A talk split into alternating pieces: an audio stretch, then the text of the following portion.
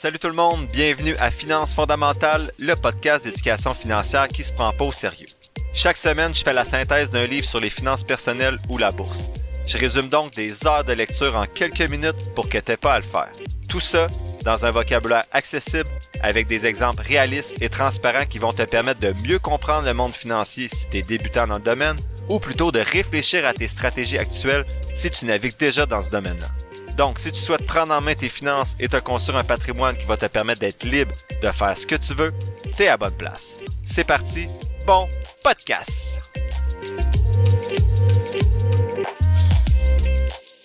Salut, salut tout le monde. Je suis vraiment content d'être avec vous pour ce deuxième bilan de l'année, donc deuxième bilan trimestriel de l'année 2023.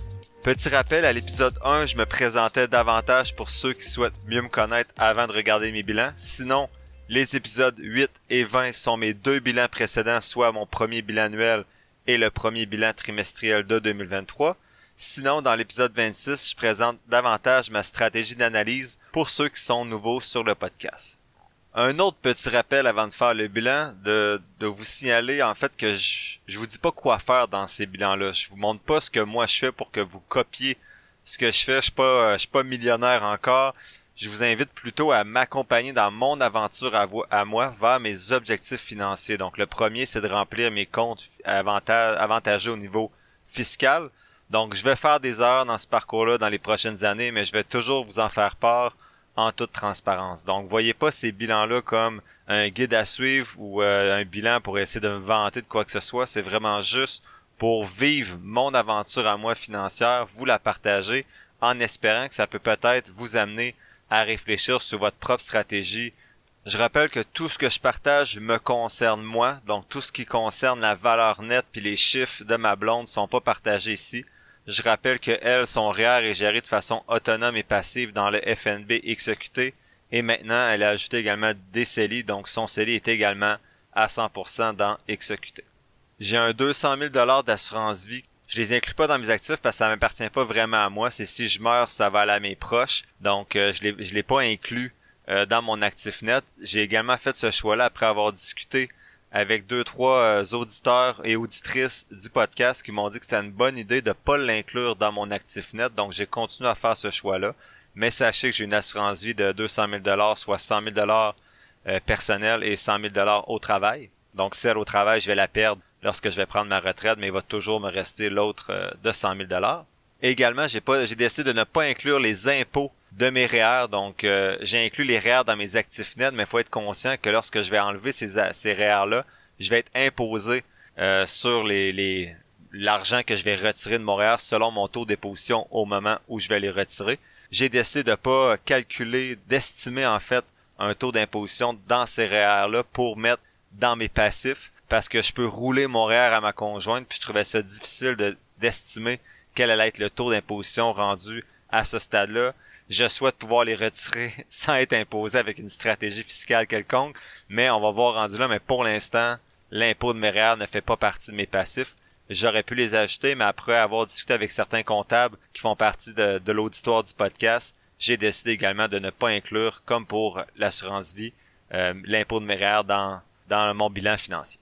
Enfin, oubliez pas que je suis pas un conseiller financier, je donne aucun conseil aujourd'hui. Tout ce que je dis, c'est des fins éducatives et comme je disais tantôt, euh, pour vous faire réfléchir en vous montrant un exemple concret et transparent de ce à quoi ça peut ressembler gérer ses finances tout seul. J'ai pas du tout la prétention de dire que je détiens la vérité ou que mon opinion est meilleure que la vôtre, loin de là. Je vais seulement présenter mes rendements, donc le rendement de mes placements au bilan annuel en janvier. Ça sert à rien de regarder ça aux trois mois selon moi. Avant de commencer, je vous informe, comme d'habitude, qu'il y a une image sur la page Facebook du podcast qui a été partagée hier soir pour vous accompagner dans, les, dans mes propos si ça peut vous aider avec un tableau qui montre les chiffres et surtout l'évolution des chiffres depuis mon dernier bilan. Et maintenant, voyons voir plus en détail mes actifs et mes passifs au 30 juin 2023. On commence avec les actifs comme d'habitude, donc je vais suivre les chiffres dans l'ordre de l'image que j'ai partagée sur Facebook. La première catégorie d'actifs, c'est le compte chèque personnel Desjardins. Donc sur mon compte chèque personnel au moment d'enregistrer l'épisode, j'étais à 2000 dollars. Donc habituellement, je garde le minimum ici, soit 1500 dollars. Le reste est investi à 100%. Pourquoi j'ai 2000 dollars présentement, c'est que j'ai un peu triché pour cet épisode-là. Je l'enregistre quelques jours avant le 30 juin parce que je dois quitter pour une conférence au Chili. Euh, donc, je voulais m'assurer que dans les quelques journées qui restaient, s'il y avait des paiements qui passaient, ben ça me permettait de respecter mon 1500 dollars que j'essaie de garder comme comme fonds d'urgence. Je répète, moi, ma sécurité, mon fonds d'urgence, c'est vraiment ma marge hypothécaire plus mes conditions de travail où j'ai une assurance invalidité puis une assurance euh, maladie, donc tout ça. Donc attention, habituellement on suggère d'avoir 3 à 6 mois de salaire net euh, pour votre fonds d'urgence, en fait de dépenses, euh, 3 à 6 mois de dépenses dans votre fonds d'urgence. Deuxième catégorie d'actifs, c'est le compte conjoint. Actuellement, au moment d'enregistrer l'épisode, on était à peu près à 3600 dollars dans le compte conjoint.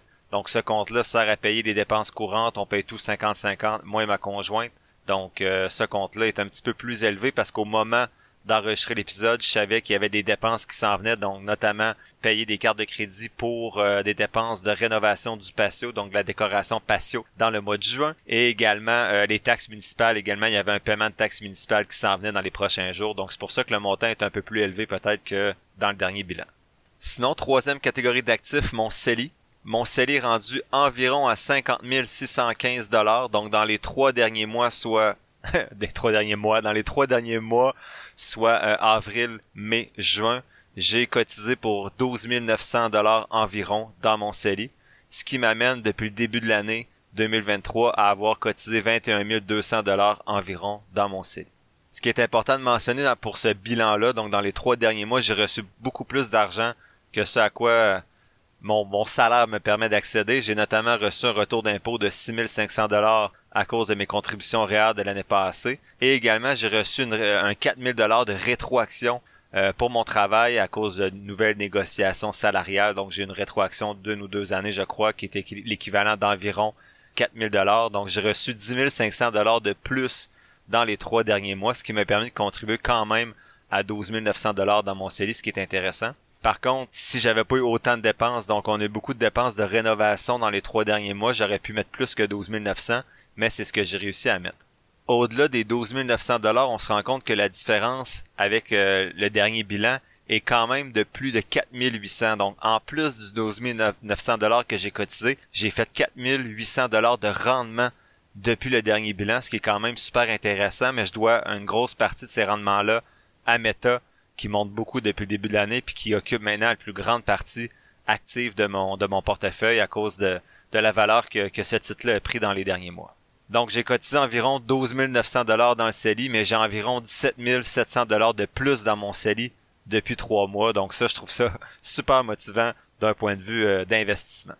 Donc dans ce compte-là de CELI, je suis rendu à 57,3% dans VEQT. J'essaie d'avoir 70% dans VEQT qui est un fonds négocié en bourse indiciel qui suit euh, notamment l'indice canadien, l'indice américain, un indice international et un indice euh, des pays émergents. Dans le dernier bilan, j'étais à 45,5, donc j'ai monté à peu près de 12%. Je rattrape tranquillement la répartition que je souhaite avoir. Euh, ça s'est fait un petit peu moins vite dans les trois derniers mois, malgré le montant cotisé, parce que Meta a pris beaucoup de valeur, donc la partie active de mon portefeuille a pris une valeur, donc ça a été plus difficile de rattraper euh, le retard que j'ai dans ma répartition d'actifs. Je rappelle, ça m'a pris une ou deux minutes ce mois-ci pour gérer mon CELI. Je me suis connecté sur mon compte Disnat, j'ai acheté du VQT, et je me suis déconnecté de mon compte Disnat, donc c'est pas très lourd à gérer.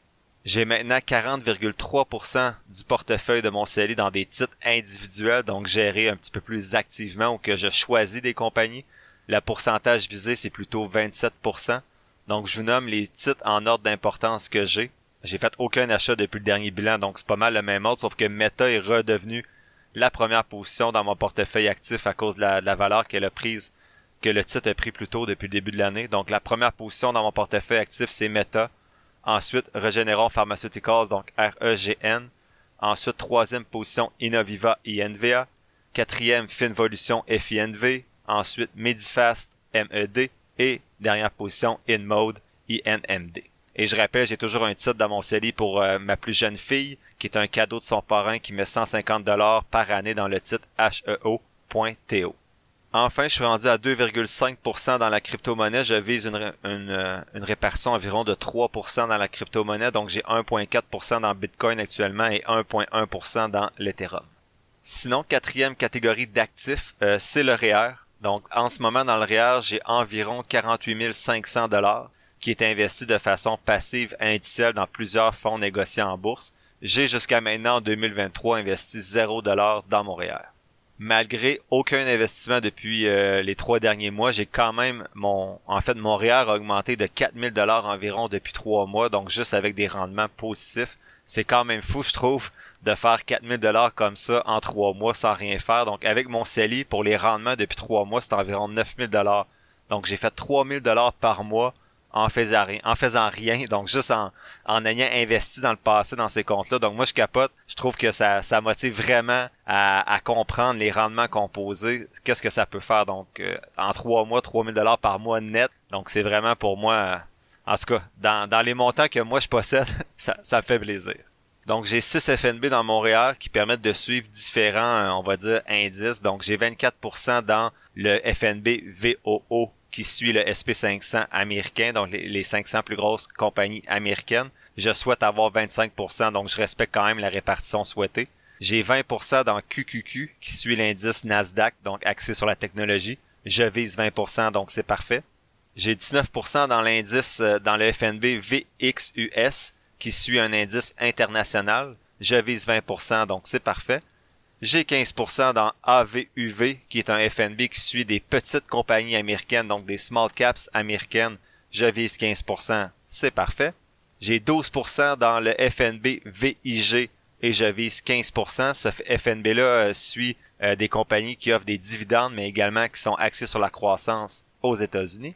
Et enfin, j'ai 10% dans le FNB VWO qui suit les indices des pays émergents. Je souhaiterais plutôt avoir 5% dans ce FNB-là. Donc, je devrais rééquilibrer mon portefeuille à peu près en septembre ou lors de mes prochaines cotisations REER dans le mois de décembre.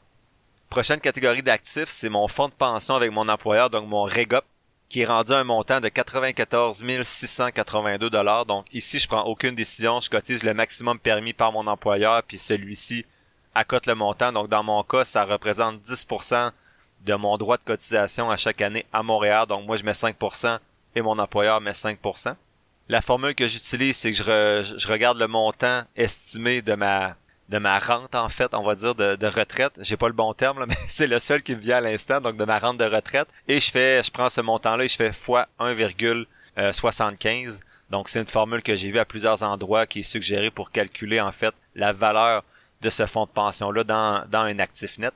En fait, pas dans un actif net, mais dans un actif euh, tout court. Donc c'est vraiment un gros ajout au bilan d'aujourd'hui, au dernier bilan trimestriel que je fais. Euh, parce que c'est presque 30 dollars, en fait pas 30 dollars, mais 30 000 dollars de plus que j'ajoute à ce montant-là pour ce bilan-ci, parce que je viens juste de recevoir les informations pour l'année 2022. Donc ce, ce, ce formulaire-là, en fait, ce document-là que je reçois de mon employeur, m'est juste parvenu dans le mois de juin. Donc c'est pour ça que j'ajoute cette information-là à ce moment-ci. Donc, faut que vous soyez conscient que ce montant-là va clairement biaiser le taux de croissance de mon actif net que je vais présenter à la fin du bilan parce que c'est un 30 000 qui, qui a été ajouté pour ce bilan-ci, mais qui est en fait réparti un peu dans toute l'année 2022.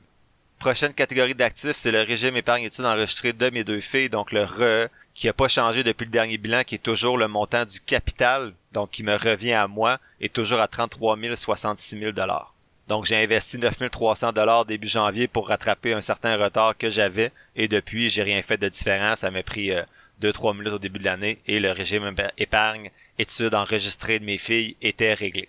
Au total, le RE de mes filles est à 44 680 dollars à peu près, donc euh, il y a environ 2500 dollars de plus qu'au dernier bilan. Donc ils ont environ en ce moment chacune à leur nom 11 500 dollars. Donc la répartition en ce moment est à 61% dans GEQT et 29% dans XEQT, qui sont deux FNB d'allocation d'actifs, donc euh, qui suivent, comme je disais tantôt, un peu comme VEQT, mais GEQT est un peu plus axé sur euh, tout ce qui est ESG, donc un peu plus vert, puis écologique, puis euh, socio, socialement responsable. Je répète que plus je vais me rapprocher du, du décaissement du régime épargne enregistré de mes filles, plus je vais commencer à équilibrer le portefeuille avec du revenu fixe pour diminuer le risque lors de la lors du décaissement selon la, volatilité du marché boursier. Ensuite, ben j'ai aucun compte non enregistré, donc mes mon CELI, mon REER, puis ceux de ma conjointe sont pas encore remplis, donc je commence pas à cotiser dans des comptes non enregistrés parce que je vais être imposé sur les gains dans ces comptes-là en rendement, en dividendes et ainsi de suite. Donc, ça va vraiment être le dernier type d'investissement que je vais faire. Sinon, la valeur de ma maison, si je prends la moitié de la valeur parce que ma, ma conjointe a également l'autre moitié, donc euh, c'est 325 000 dollars la valeur de cet actif-là pour l'instant. Je vais ajuster la valeur lors du bilan annuel, probablement un peu à la baisse parce que lors de la folie du COVID, je crois que la, que la caisse a surévalué la valeur de ma maison, donc ça se peut que ce montant-là soit ajusté lors du bilan annuel de janvier prochain. La valeur de mon auto n'a pas changé depuis le dernier bilan non plus, toujours à 28 000 Je vais également ajuster la valeur de, de cet actif-là, si on peut appeler ça un actif, euh, lors du prochain bilan en janvier. Sinon, j'ai aucun investissement en immobilier encore pour l'instant. Et en termes de prêts privés, donc j'utilise une plateforme de prêts privés en ligne que je vais pas nommer. Donc s'ils veulent que je les nomme puis que j'en parle, ils ont juste à faire de la publicité sur mon podcast. Donc j'ai actuellement à peu près 1140 dollars sur cette plateforme-là. Et je vais pas aller avec des plus gros montants tant que mon CELI et mon REER seront pas pleins parce que je voulais seulement expérimenter la plateforme euh, qui fonctionne jusqu'à maintenant assez bien avec des rendements d'environ 14-15% depuis que j'ai commencé. Donc le total de mes actifs est de 586 600 dollars environ. Euh, avant, c'était environ 503 915, 916 dollars. C'est assez précis finalement, c'est pas environ. Donc, si je fais une grosse estimation, j'ai 62 500 de plus en trois mois dans mon dans mon actif, mais ça, ça inclut le 30 000 dollars de mon fonds de pension. Donc, si on enlève le 30 000 dollars de mon fonds de pension, en trois mois, j'ai réussi à ajouter 32 500 dollars à la valeur de mon actif avec les rendements, mais également avec mes différentes cotisations. Si on regarde du côté des passifs, maintenant, j'ai 0 dollar en termes de dette de carte de crédit. Sinon, le seul passif en fait que j'ai, c'est la moitié de mon hypothèque, en fait la moitié de l'hypothèque que j'ai avec ma conjointe, qui est actuellement à peu près à 64 566 dollars. Donc le total de mes passifs, en fait, c'est le total de mon hypothèque qui est à 64 566 dollars et 41 sous. Donc, mon actif net, si on soustrait mon actif total et qu'on enlève les passifs, en fait, si on soustrait les passifs à mon actif total, on arrive à 522 022 dollars et 48 sous.